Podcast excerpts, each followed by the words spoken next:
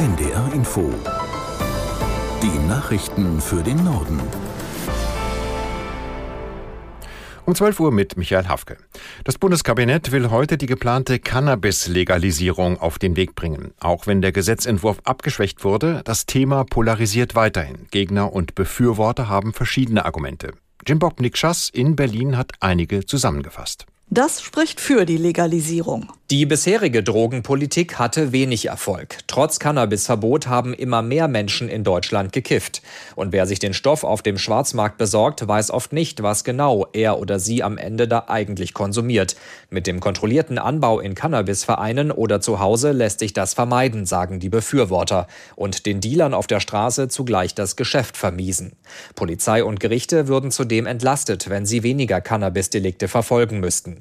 Das spricht gegen die Legalisierung. Die Kritiker von Lauterbachs Gesetzentwurf halten nichts davon, das Cannabisverbot abzuschaffen, nur weil immer mehr Leute zum Joint greifen.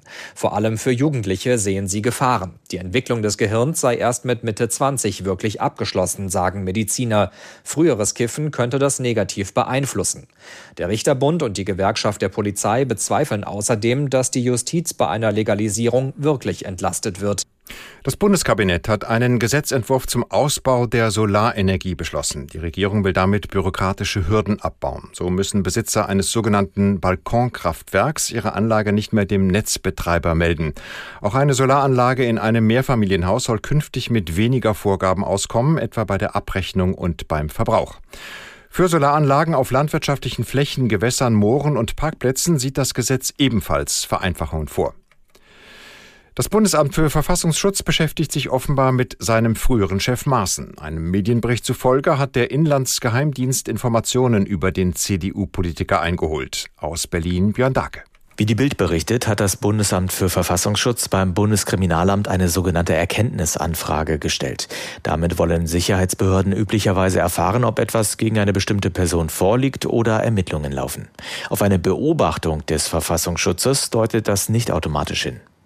Nach Recherchen der Bild ist Maaßen durch Ermittlungen im Milieu der sogenannten Reichsbürger ins Visier der Ermittler geraten.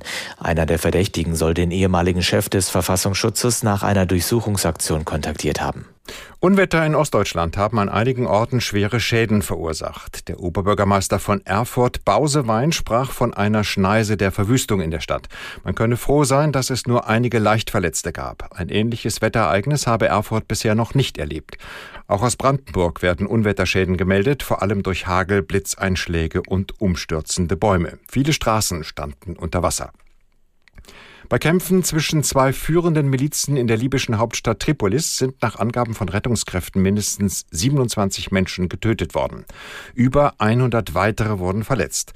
In Libyen herrschen seit dem Sturz von Machthaber Gaddafi im Jahr 2011 Chaos und Gewalt. Aus Kairo Tilo Spanil. Inmitten von Wohngebieten lieferten sich zwei verfeindete Milizen schwere Kämpfe.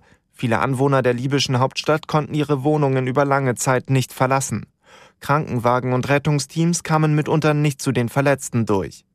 Die Schießereien brachen Medienberichten zufolge aus, nachdem die sogenannte Special Deterrence Force am Montag den Kommandeur der 444. Brigade, Mahmoud Hamza, am Flughafen Tripolis festgenommen hatte. Das Risiko an Hautkrebs zu erkranken ist nach einer Auswertung der kaufmännischen Krankenkasse in den letzten Jahren deutlich gestiegen. 2022 erhielten 31 Prozent mehr Versicherte die Diagnose schwarzer Hautkrebs als 2012. Beim weißen Hautkrebs, der häufiger vorkommt und einfacher zu behandeln ist, beträgt die Steigerung 60 Prozent. Die Kasse hat die Daten von rund 1,6 Millionen Versicherten ausgewertet. Die KKH empfiehlt ein regelmäßiges Hautkrebs-Screening, das zu wenig wahrgenommen werde. Soweit die Meldungen.